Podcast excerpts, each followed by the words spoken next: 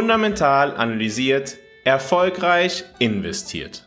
Herzlich willkommen zu deinem Podcast zur persönlich optimalen Portfolioaufstellung. Heute wollen wir einmal über das Thema Intermarktanalyse sprechen. Hinter diesem etwas sperrigen Begriff steht eine Methode, die man anwenden kann, um Kapitalmärkte besser zu verstehen. Es ist auch gar nicht so schwer, wie man denkt, wenn man den Begriff hört, wenn man diesen, ja, doch eher sperrigen Begriff hört. Also, was ist eine Intermarktanalyse? Die Intermarktanalyse ist eine Methode in der Finanzanalyse, bei der verschiedene Finanzmärkte miteinander verglichen werden, um mögliche Trends und zukünftige Entwicklungen vorherzusagen. Der Gedanke dahinter ist, dass die Märkte miteinander verbunden sind und sich gegenseitig beeinflussen, gegebenenfalls nur zeitverzögert. Wenn wir diese Zusammenhänge verstehen, können wir dann bessere Entscheidungen treffen. Das klingt erstmal kompliziert, aber wir können da auch auf einige konkrete Beispiele schauen.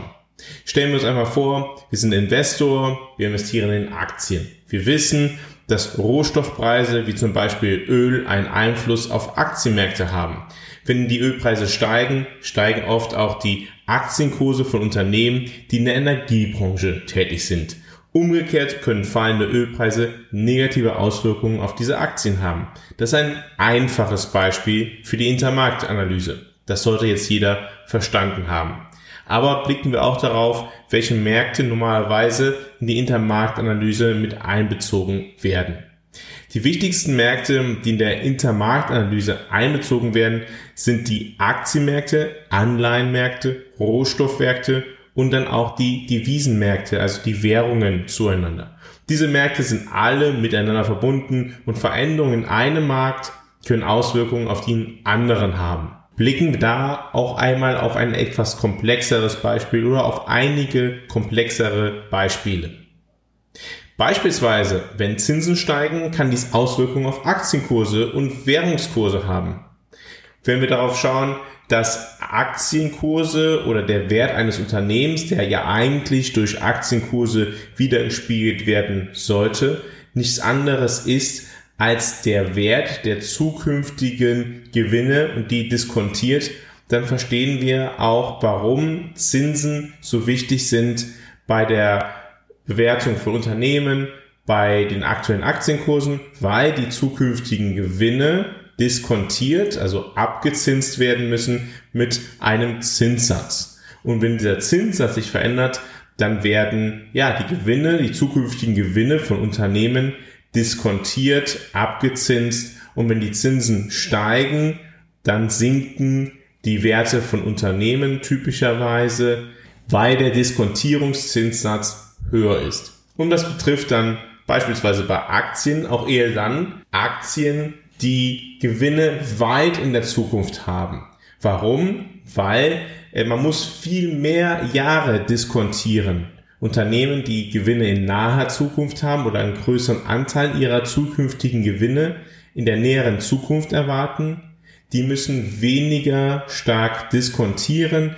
Der Zins hat einen geringeren Effekt. Und deshalb sagt man, Beispielsweise, dass das Zinsniveau viel stärker auf Wachstumsunternehmen wirkt als auf Substanzunternehmen, weil Wachstumsunternehmen typischerweise Gewinne in der ferneren Zukunft haben und Substanzunternehmen bereits jetzt höhere Gewinne machen.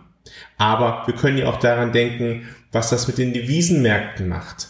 Denken wir einmal daran, wenn die Zinsen jetzt in den USA steigen, in Europa bleiben sie unverändert, Wozu führt das? Es führt dazu, dass die reale Zinsdifferenz sich verändert.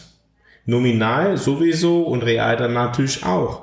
Wenn alles andere unverändert bleibt, aber die Zinsen in den USA stärker steigen in Europa, ja, das ist das Zinsniveau in den USA höher und dementsprechend erscheinen die USA für, ja, für Devisen attraktiver.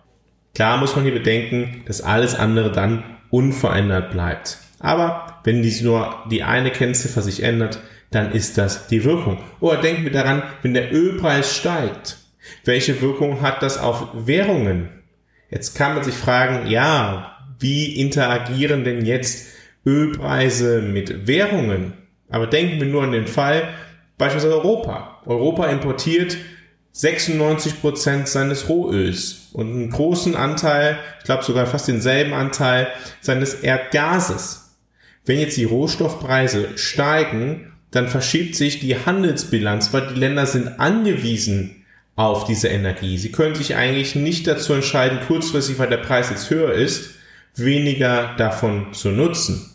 Und dementsprechend wird man mehr Güter nachfragen die ja im Ausland, im außereuropäischen Ausland produziert wurden, hergestellt wurden. Diese fragt man nach, diese kauft man und das führt natürlich dazu, dass man ja mehr Geld der eigenen Währung umtauschen muss, um ja diese Güter zu bezahlen.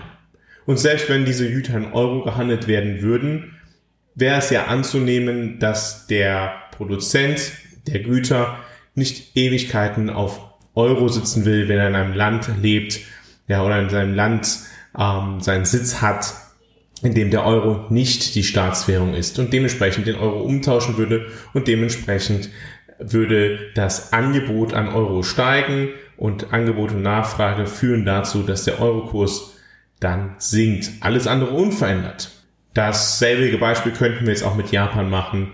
Aber der Euro passt auch ganz gut. Die USA beispielsweise ist energiepolitisch deutlich unabhängiger, ist nicht auf Rohstoffimporte in derselben Art und Weise angewiesen wie Europa und dementsprechend hat auf den US-Dollar der Rohstoffpreisanstieg weniger eine Bedeutung als auf Europa. Jedenfalls ist er sogar positiv für den US-Dollar im Verhältnis zu anderen Währungen.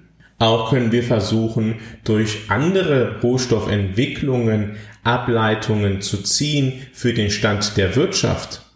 Beispielsweise können wir sagen, in den USA werden sehr viele Häuser aus Holz hergestellt. Wenn der Holzpreis in den USA sehr stark steigt, deutet das darauf hin, dass die Wirtschaftstätigkeit im Immobilienbau, wo Holz zum Einsatz kommt, ja besonders stark ist und wir können daraus Rückschlüsse ableiten. Natürlich ist das nicht immer eins zu eins möglich, aber es hilft uns im Verständnis der wirtschaftlichen Entwicklung. Ebenso könnten wir das Gegenteil schlussfolgern, wenn der Holzpreis besonders stark sinkt.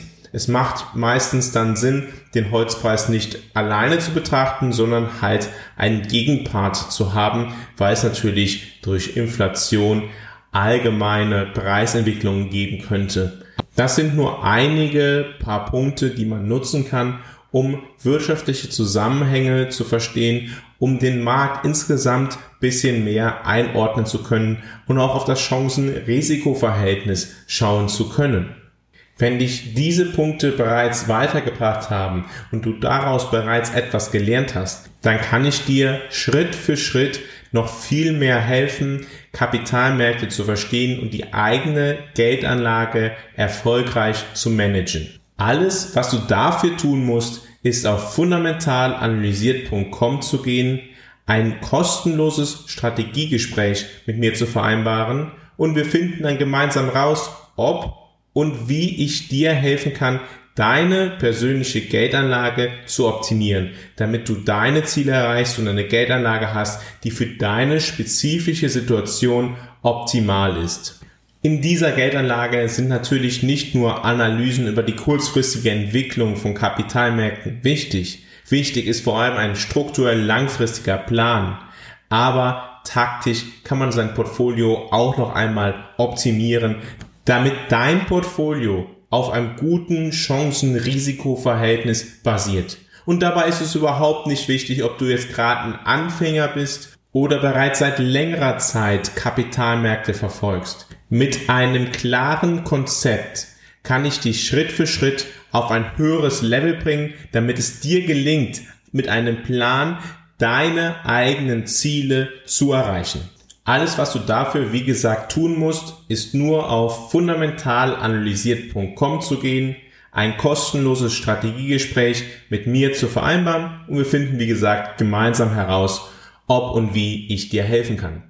Vielen Dank, dass du heute wieder dabei gewesen bist bei Fundamental Analysiert, deinem Podcast zur persönlich optimalen Geldanlage. In der morgigen Podcast-Folge wollen wir einmal darauf schauen, was die US Fed diese Woche am Mittwoch entschieden hat, wie wir das einordnen können und was das für unsere Geldanlage bedeutet. Die Reaktionen an den Märkten waren ja durchaus recht stark.